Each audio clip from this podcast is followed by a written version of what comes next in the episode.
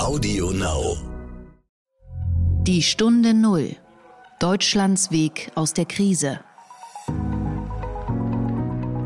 Also mir kann niemand nachsagen, ich sei ein Faulpelz und würde wie ein Schweinehirte von hinten mit der Peitsche kommen, sondern ich habe immer versucht, die Fahne vorauszutragen.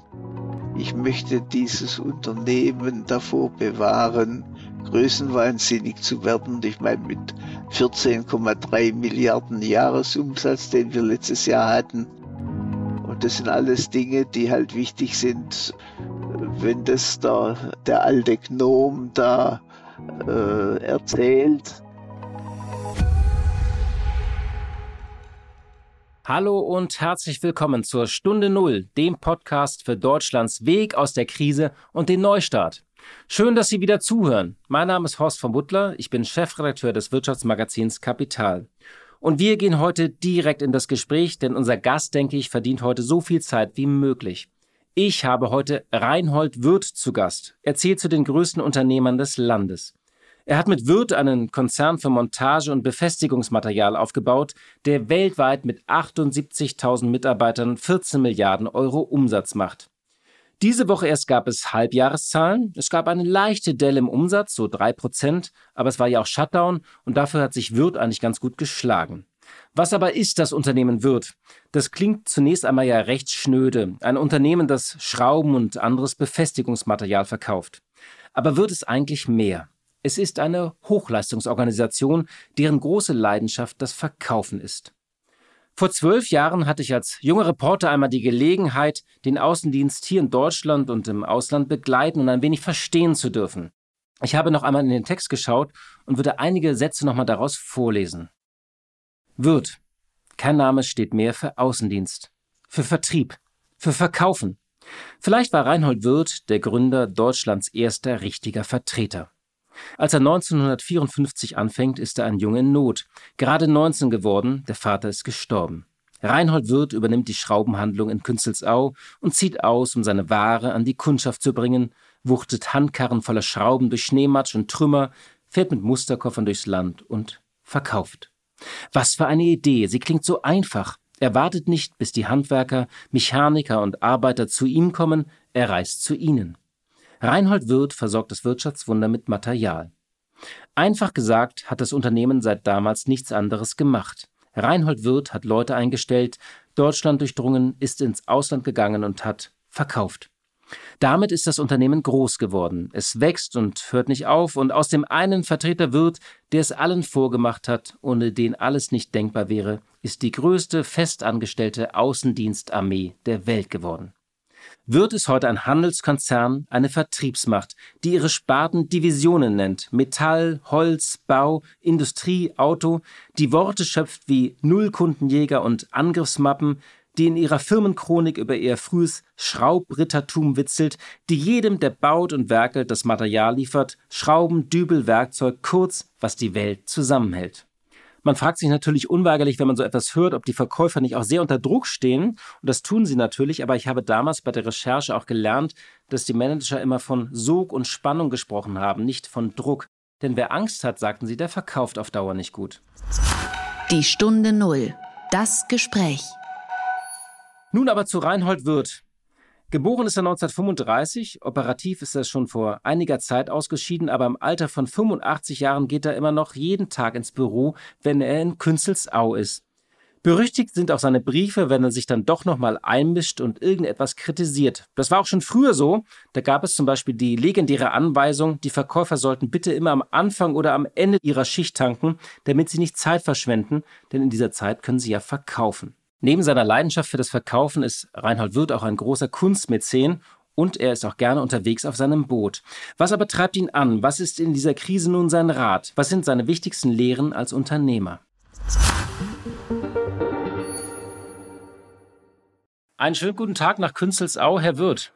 Ja, grüß Gott, Herr von Butlau. Sie werden ja seit vielen Jahren der Schraubenkönig genannt. Mögen Sie diesen Namen eigentlich oder schätzen Sie den gar nicht? Nee, den mag ich überhaupt nicht. Ich hasse den fast. Sie hassen den? Ja, weil Schrauben keine Königin haben. das passt einfach nicht. Schrauben und König, das passt nicht zusammen. Wir wollen ein bisschen auf die, die Krise blicken, auf die Corona-Krise, aber auch ein bisschen auf Ihr Leben. Vielleicht vor, am Anfang mal die Frage, wie haben Sie denn die Krise persönlich erlebt, die vergangenen Wochen? Ja gut, äh, ich mache immer zweimal im Jahr Urlaub, einmal im Januar und äh, einmal jetzt dann im Juli, August. Und ich war auf meinem Boot gewesen in der Karibik, als die äh, Pandemie so aufkam. Bin dann noch äh, rechtzeitig nach Hause geflogen, äh, so dass ich keine Reiseprobleme hatte. Also ich muss sagen, ich bin jetzt 85 Jahre alt, aber sowas habe ich natürlich auch noch nicht erlebt. Sie auch nicht. Ich schon gar nicht und ich bin ein bisschen jünger. Sie gehen ja aber immer noch jeden Tag ins Büro normalerweise. Machen Sie das jetzt auch wieder? Sind Sie jeden Tag im Büro? Äh, also wenn ich hier bin, gibt es kaum einen Werktag, wo ich nicht im Büro bin.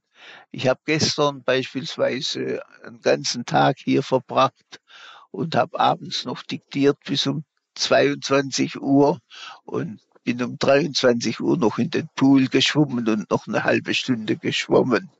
Also ich bin erst um Mitternacht ins Bett und war jetzt um 8 Uhr wieder im Betrieb heute Morgen. Sie haben Briefe diktiert. Das ist etwas, was Sie, ähm, das haben Sie vor einigen Jahren schon mal erzählt. Sie diktieren gerne die Briefe, auch in der Kommunikation mit Ihrer Tochter, dass Sie sich so Briefe im Unternehmen hin und her schreiben. Halten Sie wirklich daran fest oder nutzen Sie inzwischen auch WhatsApp oder andere Kommunikationsmittel? Also, wer mir schreibt und einen schönen Brief schreibt mit einem schönen Briefkopf und einer Unterschrift, hat schon ein Prä gegenüber diesen herzlosen und seelenlosen E-Mails, die da ankommen, die alle gleich aussehen, von an und so. Äh, aber ich muss mich da der Zeit anpassen. Also ich lese natürlich auch E-Mails und beantworte die auch, aber trotzdem über eine PDF-Datenbank mit einem schönen Brief, mit einem schönen Briefkopf und einer schönen Unterschrift. Also das ist ähnlich wie mit den Krawatten. Äh, da ist ja jetzt diese Mode. Äh, man meint, man muss lässig erscheinen, man muss äh, halb urlaubsmäßig daherkommen äh, und äh, geht ohne Krawatte zur Bundeskanzlerin. Ähm, das gefällt mir nicht. Ich habe also hier, mindestens wenn ich dabei bin, Krawattenpflicht und meine Manager akzeptieren das auch. Also wir sind hier auch beispielsweise wird das bei der Jahrespressekonferenz immer wieder schmunzeln von den Journalisten zur Kenntnis genommen. Unsere fünf Leute da auf dem Board, die haben alle schöne Krawatte an. Und äh, das sind diese Moden, von denen ich ja viele, viele erlebt habe die Krawatte wird auch wiederkommen, bin ich sicher. Haben Sie eigentlich immer noch diese Uhr in dem Foyer Ihrer Zentrale, die, die den laufenden Umsatz anzeigt? In der Zentrale haben wir das nicht, aber ähm, im Lager laufen diese Uhren und ich habe heute, ich gehe auch mit der Zeit, ich habe heute äh, einen großen Bildschirm in meinem Büro, wo ich die Internetshops aller unserer Betriebe auf der Welt verfolgen kann, wie viele Aufträge da eingehen. Also das wird alle 20 Minuten abgedatet und ich weiß ganz genau, wie viele Aufträge in Japan und in New Orleans und in Essen eingehen, kann das ganz genau verfolgen.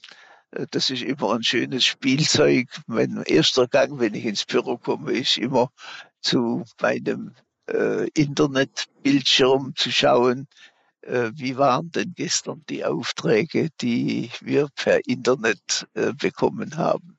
Das ist so mein Hobby. Und vermutlich sind Sie da auch ein ganz, können Sie ganz gut wahrnehmen, wie die Wirtschaft in den unterschiedlichen Ländern läuft. Wie, wie gehen denn da die Auftragseingänge? Ist das so ein bisschen parallel zum Infektionsgeschehen? Das muss ja im Moment stark zurückgehen, nicht?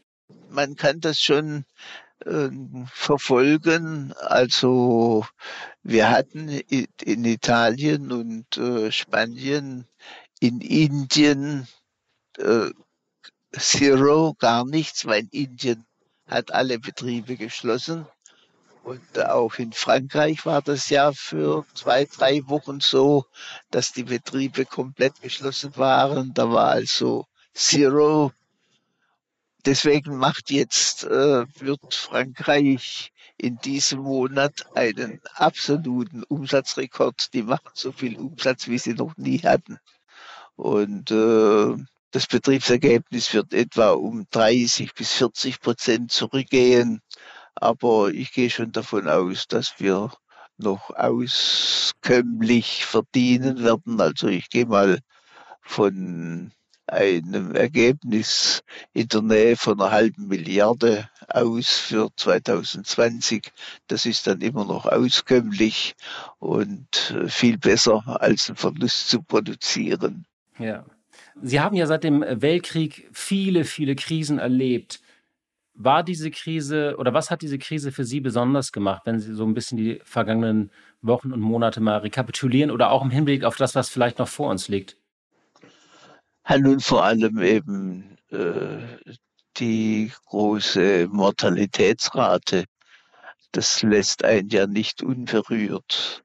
Und äh, es ist wirklich erstaunlich, dass wir in Deutschland gerade 9000 äh, Tote haben, von denen sicher nur die Hälfte auf äh, Covid-19 zurückzuführen ist. Also ich muss sagen, äh, unserem deutschen äh, medizinischen System kann man nur Respekt und Hochachtung zollen, wie man hier mit der ganzen Krise umgegangen ist, auch von der Politik. Das ist bekannt. Ich bin kein spezieller Freund von Frau Merkel, aber da hat sie wirklich super agiert, hat zackig gehandelt und hat dem Land viele, viele Tote erspart. Da wäre jetzt meine nächste Frage. Was glauben Sie denn, wie schwer wird diese Wirtschaftskrise auch in dieser ständigen Abwägung zwischen Gesundheit und Wirtschaft? Da gab es ja diese Debatte Lebens- versus Existenzsicherung. Was ist da, was erwarten Sie da? Also das wird sehr gespalten äh, weitergehen, schätze ich. Ich meine, die einen Branchen, äh, wie gerade die Luftfahrt und die, der, die Touristik, äh, werden weiter leiden.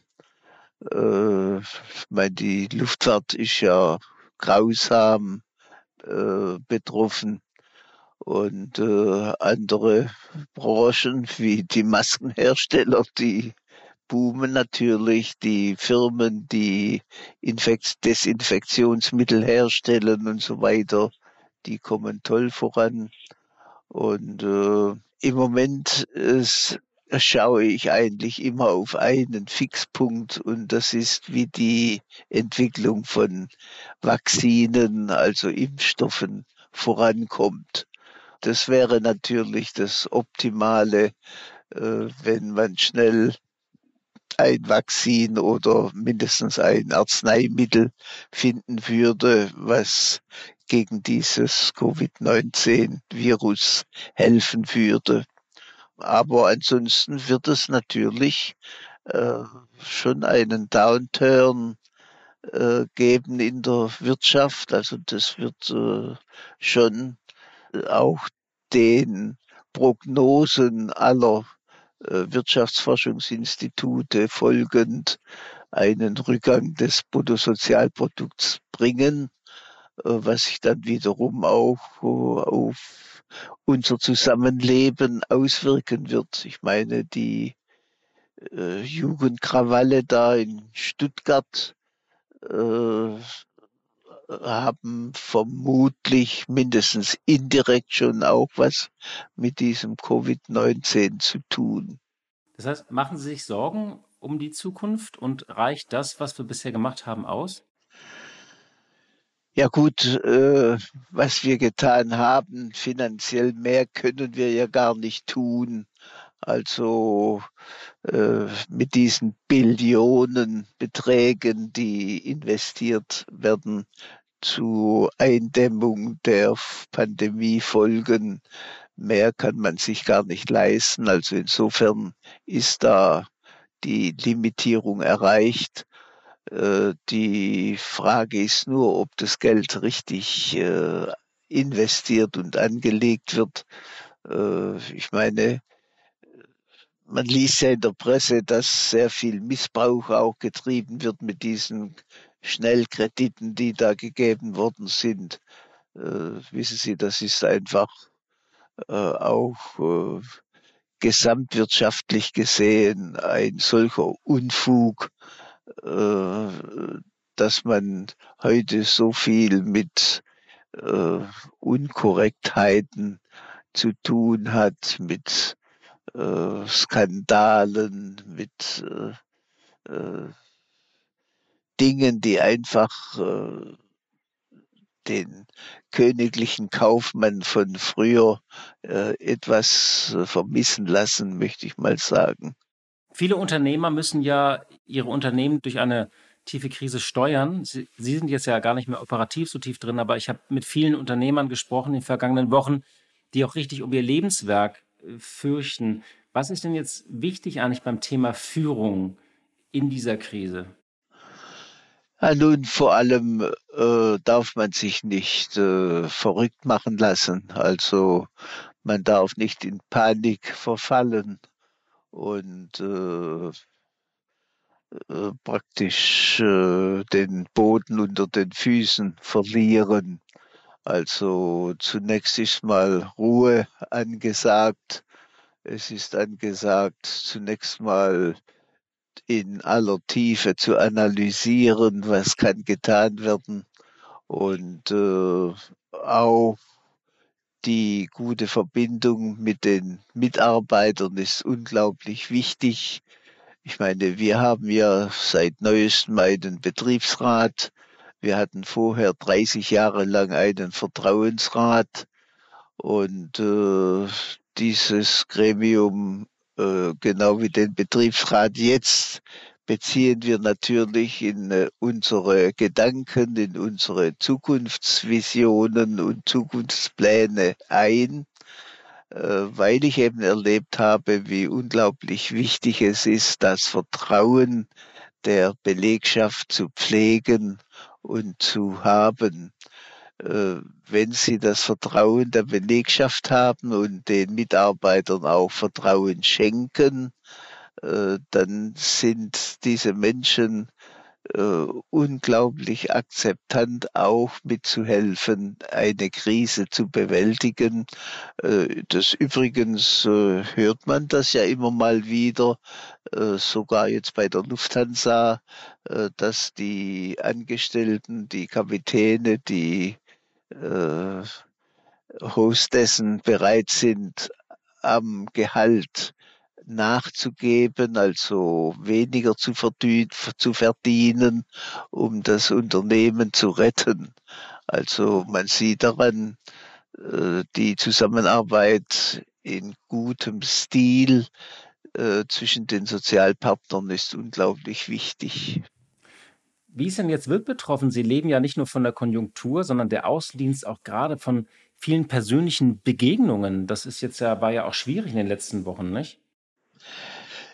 Äh, tatsächlich am Anfang äh, war ja äh, der Lockdown und äh, da konnten die Verkäufer natürlich nur über das Telefon äh, ihre Kunden bearbeiten. Erstaunlicherweise hat es aber wunderbar funktioniert, weil ja die Verkäufer zum großen Teil zehn Jahre, 15 Jahre, 20 Jahre lang den gleichen Kunden besuchen. Die Menschen kennen sich und äh, dann wird eben übers Telefon bestellt. Aber wir haben natürlich äh, heute äh, mehrere äh, Kanäle, zur Erlangung von Aufträgen und das ist in erster Linie zu nennen diese 540 Abholshops, also Niederlassungen, die wir in Deutschland haben und äh, draußen in der Welt bauen wir dieses System auch massiv aus. Also in Finnland haben wir 300 solche Abholshops und äh, dort konnten ja, weil wir systemrelevant sind, die Abholshops aufrechterhalten werden, waren geöffnet, konnten ihre Umsätze machen und äh, dann natürlich auch die E-Shops. Ich meine, die sind äh, gut frequentiert und wir sind allein mit den E-Shops so um 20 Prozent gewachsen in dieser äh, Pandemiezeit. Also wir sind nicht mehr nur auf die Verkäufer angewiesen, die machen heute persönlich nur noch etwa 30, 40 Prozent des Umsatzes im direkten Kontakt mit dem Kunden. Der Außendienst ist ja legendär bei Wirt. Es gibt ja dieses berühmte Firmenvideo, ein Job bei Wirt ist kein Honigschlecken, hieß es da. Es gab Begriffe wie Nullkundenjäger und Angriffsmappen. Sie haben eben gesagt, dass der Begriff des Verkäufers sich gewandelt hat. Sind diese klassischen ähm, Vertriebsorganisationen, wo auch diese Leidenschaft des Verkaufens herkam, kommt diese Härte auch noch bei der heutigen Generation an? Die Aufgabe des Außendienstmitarbeiters hat sich ja doch gewandelt. Ähm, heute sind unsere Außendienstmitarbeiter auch äh, EDV-Spezialisten. Äh, wir wollen ja im E-Procurement die äh, Kunden äh, mit unseren EDV-Systemen verbinden dazu braucht es einiges Know-how und äh, da sind die Verkäufer unsere Botschafter, diese engeren EDV-Verbindungen herzustellen zu unseren Systemen. Äh, hinzu kommt, dass die Verkäufer heute viel mehr wie früher die Initiatoren sind, um neue Produkte vorzustellen. Wir sind ja also hoch innovativ, haben gerade beispielsweise eine riesige Umstellung im Holzbereich mit einer neuen Holzschraube, die 25 äh, Prozent schneller ins Holz hineindreht wie jede andere Schraube seither. Äh, und das sind äh, Dinge, die man dem Kunden präsentieren muss und kann. Und das ist natürlich die Aufgabe der Verkäufer äh, die nehmen heute selbstverständlich auch noch Aufträge mit, aber es ist nicht mehr die erste Priorität, einen Auftrag auf Papier mitzunehmen. Ach, das heißt, das ganze System ist nicht mehr so streng äh, an diese äh, früheren Umsatzgrenzen, wo es auch A- und B- und C-Verkäufer gab und den Erfolgsclub und den Topclub. Das, das System hat sich ein bisschen aufgelöst, ja? Nee, nee, das äh, System besteht ja weiter, weil die Verkäufer bekommen natürlich ihre Provision aus ihrem Verkaufsgebiet, egal ob der Umsatz über den Internetshop kommt äh, oder ob der Kunde die Ware in der Niederlassung abholt. Das wird alles seinem Umsatzkonto gut geschrieben und dafür bekommt er auch die Provision. Also diese Leistungsbereitschaft im Außendienst erwarten wir nach wie vor und äh, haben auch Erfolgsclub und Topclub weiter aktiv. Allerdings mussten wir die dazugehörigen äh, Reisen dieses Jahr natürlich canceln äh, wegen Covid-19, aber die holen wir dann nach. Genau. Die besten Verkäufer wurden immer mit einer schönen Reise entweder in Europa oder auch in die Südsee ja belohnt. Da, dafür war ja Wirt auch bekannt. Und die Ehefrauen durften da ja immer mit. Das gilt auch noch, nicht? Ja, also nicht nur Ehefrauen, und auch Partner. Ja, klar. Das ist, Entschuldigung, natürlich, das ist ja, muss man heutzutage mitsagen. Die Partner dürfen mit. Sie haben Wirt aufgebaut und groß gemacht. Ähm, was waren denn im Rückblick die entscheidenden Lektionen beim Aufbau eines Unternehmens, die Sie vielleicht auch als Rat mitgeben würden an eine Generation, die jetzt am Ruder ist? Ach, wissen Sie, in erster Linie glaube ich, ist es halt zum einen Vorbild. Also mir kann niemand nachsagen, ich sei ein Faulpelz und würde wie ein Schweinehirte von hinten mit der Peitsche kommen. sondern ich habe immer versucht, die Fahne vorauszutragen. Das ist das eine. Und äh, das andere ist natürlich, man braucht auch einen guten Businessplan. Man muss wissen, wo man hin will und muss gute Ideen haben, gute Produkte, äh, muss das entsprechende Know-how mitbringen. Äh, dann funktioniert das auch und äh, man kann seinen Weg gehen. Wichtig ist natürlich, und ich glaube, das ist äh, einer der Gründe für unseren Erfolg, äh, dass wir mit beiden Füßen auf dem Boden bleiben. Also sprich, äh, Dank, Anerkennung, Respekt und Hochachtung für und vor der Leistung der Mitarbeiter ist essentiell, äh, um das Vertrauen der Mitarbeiter zu gewinnen. Äh, und die gehen dann auch für einen durchs Feuer, wenn sie wissen, ihre Leistung wird nicht als selbstverständlich unter den Teppich gekehrt, sondern wenn sie wissen, dass die Vorgesetzten sehen, was sie tun und wie sie es tun, mit welcher Begeisterung, mit welchem Enthusiasmus. Die heutige Aufgabe für mich sehe ich zu 80 Prozent im Unternehmen noch die Arroganz fernzuhalten. Also das ist meine große Mission, die ich im Unternehmen eigentlich noch pflege. Äh, wissen Sie, das Unternehmen ist erfolgreich. Äh, die Menschen bewundern uns. Wir haben gerade jetzt am letzten Wochenende ein neues, wunderbares Museum eröffnet, Kunstmuseum hier in Künzelsau. Und äh, die Menschen bewundern das alles ein bisschen.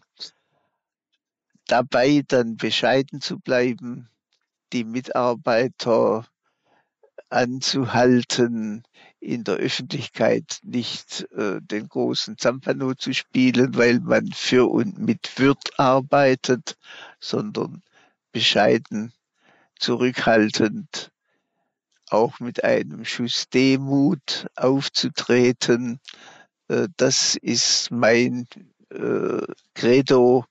Ich möchte dieses Unternehmen davor bewahren, größenwahnsinnig zu werden. Ich meine, mit 14,3 Milliarden Jahresumsatz, den wir letztes Jahr hatten, sind wir gar nicht mehr so klein. Und äh, da kann dann schon der ein oder andere der nicht mit beiden Füßen auf dem Boden ist, ein bisschen, äh, ja, eine Art Größenwahn bekommen. Und das wollen wir verhindern. Sie sind ja viele Jahre lang selbst immer noch im Außendienst eingesprungen, wenn etwas nicht läuft und Sie schauen auch immer noch nach dem Rechten, wenn zum Beispiel auch Wasserhähne kaputt sind.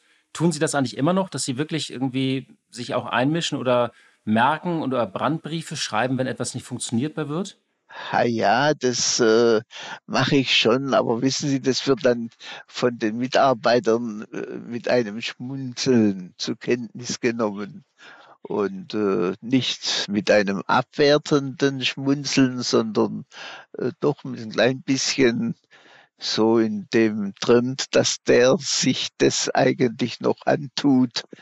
Ähm, das sind alles Dinge, die, äh, wo wir miteinander dann sprechen und auch miteinander lachen können, äh, wenn wir Dinge ansprechen, die nicht so laufen, wie sie laufen sollten.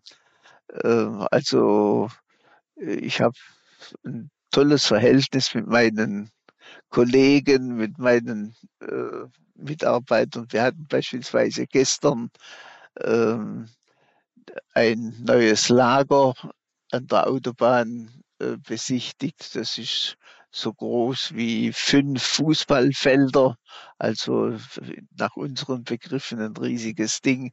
Ich habe dort für die Mitarbeiter eine Rede gehalten, habe denen gratuliert zu ihrem neuen Arbeitsplatz und so. Bin dann nach Baltenburg gefahren und dort lief eine weltweite äh, Managementkonferenz ähm, also da waren die Geschäftsbereichsleiter äh, von Übersee auch zugeschaltet über Skype. Das hat besser funktioniert wie jetzt gerade hier unser Ding, das muss ich schon sagen.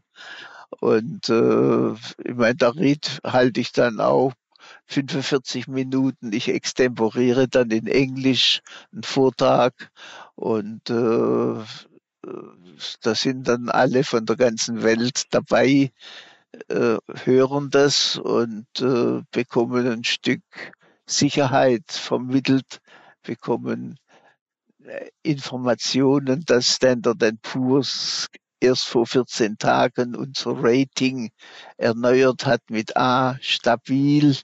Die hören, dass wir äh, fast eine Milliarde Liquidität haben. Und das sind alles Dinge, die halt wichtig sind, äh, wenn das der, der alte Gnom da erzählt. Und so lasse ich also den dem Top-Management vollkommen freie Hand. Und äh, was ich mache, äh, ist grundsätzlich äh, unter dem Schirm des Top-Managements, möchte ich mal sagen. Ich äh, habe tatsächlich heute eingeführt, wenn ich irgendeinen kritischen Brief schreibe, dass ich mir den genehmigen lasse äh, von der äh, Geschäftsleitung. Ich schicke, also Sie lassen sich Ihren eigenen Brief genehmigen nochmal. Genau, ich schicke den Entwurf dem äh, Dr. Gräubel und dem Herrn Friedmann, den beiden äh, äh, also CEOs während des in der Aktiengesellschaft und äh, frage, ob das so in Ordnung ist. Äh, daran sieht man, wie eng wir zusammenarbeiten und mit welchem Respekt. Die Zusammenarbeit ist nicht nur eng, sondern auch Ihr Terminplan. Mir wurde gesagt, äh, dass ich ein bisschen auf die Zeit achten soll. Und Ihre Kritik übrigens an dem Skype-Call, das muss ich unseren Hörerinnen und Hörern vielleicht noch sagen. Die Skype-Verbindung ist leider abgebrochen vorhin. Äh, das haben wir natürlich rausgeschnitten. Vielleicht meine letzte Frage. Sie sind noch so aktiv. Äh, Sie haben gerade einen normalen Tag geschildert. Woher, woraus ziehen Sie Ihre Kraft? Ach, äh, ich habe eine gut funktionierende Familie, habe äh, drei Urenkelkinder. Also es sind vor vier, fünf Monaten zwei Buben angekommen als Urenkel. Herzlichen Glückwunsch. Ja, danke schön. Vielen Dank. Und das macht natürlich unglaublich Freude. Wir hatten am vergangenen Wochenende einen Familientag. Das machen wir einmal im Jahr. Da trifft sich dann die ganze Familie. Äh, das ist dann ein ziemlich großer Auflauf. Und äh, da werden dann die letzten Familiengeschichten ausgetauscht. Äh, es wird das Klima zwischen den Stämmen äh, gepflegt und gestärkt. Äh, wissen Sie, für mich ist wichtig, dass die Familie zusammenhält und zusammenbleibt, auch mit den angeheirateten Partnern. Und ich muss sagen, das funktioniert recht gut. Herr Wirth, das war leider ein viel zu kurzer Rückblick auf ein so reiches Leben. Vielleicht noch zum Abschluss die Frage, wenn Sie eine Botschaft an das Land und an die deutsche Wirtschaft die ja doch auf eine große Krise zusteuern oder noch mittendrin sind, wenn Sie eine Botschaft äh, loswerden würden, was wäre das denn, was Sie jetzt noch vielleicht sagen würden an die Zuhörerinnen und Zuhörer? Ach, werden Sie nicht mutlos. Jede Krise endet irgendwann und das Klima wird sich auch drehen. Das ist doch ein schönes Schlusswort. Herr Wirth, ich danke Ihnen sehr für dieses Gespräch und dass Sie sich Zeit genommen haben und äh, in Ihrem ja, beachtlichen äh, Terminkalender Platz gefunden haben. Ja, schön, Herr von Putlau. Ich wünsche Ihnen alles Gute. Ja, wer noch mehr über das Leben von Reinhold Wirth und das Geheimnis seines Erfolges erfahren will, dem sei ein Buch empfohlen. Gerade ist eine neue Biografie über ihn erschienen. Der Autor ist Helge Timmerberg und das Buch heißt Herr der Schrauben. Blick in die Märkte. Und wie jeden Freitag schalte ich jetzt zu meiner Kollegin Katja Dofel nach Frankfurt. Sie leitet dort das Börsenstudio von NTV. Hallo, liebe Katja. Hallo, lieber Horst. Ja, für den DAX ging es nicht um die Wurst, sondern um die Frage, schafft er die 13.000 oder nicht. Aber es gab dann natürlich noch eine ganze Menge anderer interessanter Themen. Ja, seit einigen Jahren gibt es ja einen Streit zwischen Apple und der Europäischen Kommission. Es geht um die Steuerzahlungen in Irland. Genauer gesagt um die homöopathischen Steuerzahlungen in Irland. Jetzt gab es diese Woche ein wegweisendes Urteil. Was ist denn da herausgekommen? Ja, wenn es um Apple geht, da geht es eigentlich inzwischen immer um viel Geld. In diesem Fall um eine saftige Steuernachforderung. 13 Milliarden Euro wollte die EU-Kommission von Apple bezahlt haben auf Erträge, die irische Tochterfirmen von Apple erwirtschaftet haben. Und nun allerdings gab es hier einen Punktsieg für Apple. Der Europäische Gerichtshof hat gesagt, nein, dieses Geld muss nicht nachgezahlt werden. Apple sagt auch, die Erträge sind bereits in Amerika versteuert worden. Das Ganze ist ein Etappensieg, allerdings kein Schlusspunkt in diesem Verfahren. Da geht es wohl noch weiter, denn es geht um viel zu viel. Auf der einen Seite um viel Geld, dann aber auch um das politische Standing der EU-Kommission, insbesondere von Wettbewerbskommissarin Margret Vestager.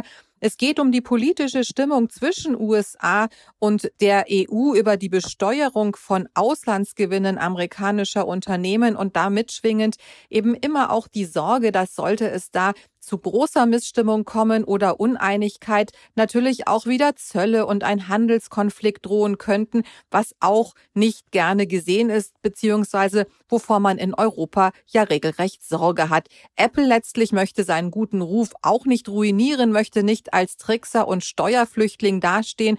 Also das Ganze geht in die zweite Instanz und da geht es schon um ganz andere Dimensionen, nicht mehr um 13 Milliarden, die den kompletten Auslandsertrag umfasst hätten, sondern eben nur noch um Teilerträge. Da muss noch analysiert werden, was genau. Und im Gespräch sind da als mögliche neue Argumentationslinie 900 Millionen Euro Steuernachzahlung. Möglicherweise ist das ein Kompromiss, mit dem am Ende alle leben können und bei dem alle ihr Gesicht wahren können. Die Aktie von Apple, die lässt das alles kalt, die eilt einstweilen von Rekord zu Rekord. Diese Woche hat sich auch die Europäische Zentralbank zu Wort gemeldet. Was war denn die Botschaft von der Chefin Christine Lagarde? Wenn die Notenbanken sich treffen, Zinsentscheidungen fällen und anschließend zu den Marktteilnehmern und Pressevertretern sprechen, ist es immer spannend. Und so ist auch der Termin der Europäischen Zentralbank in dieser Woche zwar mit Spannung erwartet worden, aber letztlich hat man auch erwartet, dass nichts passiert. Genauso kam es am Ende. Der Leitzins blieb unverändert. Auch das Anleihekaufprogramm, mit dem ja monatlich Geld in den Markt gepumpt wird, ist zunächst nicht angetastet worden. Da ist alles in einem Bereich, der die Wirtschaft stützt, so heißt es von der Europäischen Zentralbank. Da muss man nicht nachlegen könnte man positiv interpretieren. Es läuft alles gut. Trotzdem schauen die Märkte genau hin, würden sich vielleicht wünschen, dass äh, all diese Sonderprogramme auch mit Blick auf Corona, die die Europäische Zentralbank aufgelegt hat, dass die tatsächlich voll ausgeschöpft werden.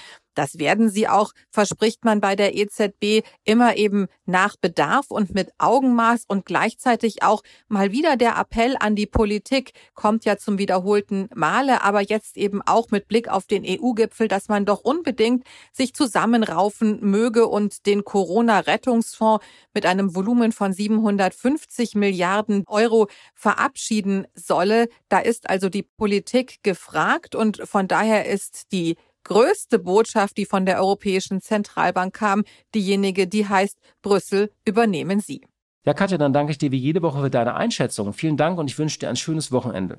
Tschüss, lieber Horst, war mir wieder ein Vergnügen und Ihnen allen ein schönes Wochenende. Ja, liebe Hörerinnen und liebe Hörer, das war's für diese Woche und ich danke Ihnen für Ihre Zeit und für Ihre Treue. Sie werden mich nochmal am Dienstag hören. Dort führe ich ein Interview mit den Gründern von Tourlane. Das ist auch eines dieser hoffnungsvollen Startups, die Individualreisen anbieten. Und ich spreche mit Ihnen ein bisschen über den Einbruch Ihres Geschäftes, aber auch über die Zukunft des Reisens. Sie werden am Dienstag meine Stimme hören, aber ab dann auch eine andere Stimme, und zwar die meines Kollegen Nils Kreimeier, den Sie auch schon kennen. Denn ich werde ab kommende Woche einmal zwei Wochen in den Urlaub gehen. Ich versuche das erste Mal seit Februar und dem Ausbruch der Corona-Krise ein wenig Pause zu machen, ein wenig Atem zu schöpfen und natürlich auch ein wenig nachzudenken. Und dann bin ich Anfang August wieder für Sie da mit neuen Gesprächspartnern, mit neuen Ideen und wir werden Sie weiterhin durch diese Krise und aus dieser Krise begleiten. Ich wünsche Ihnen alles Gute, bleiben Sie uns treu und ich wäre wirklich sehr traurig, wenn Sie nach meinem Urlaub weg sind. Die Stunde Null. Deutschlands Weg aus der Krise. Dieser Podcast ist Teil der Initiative Zeit, die Dinge neu zu sehen.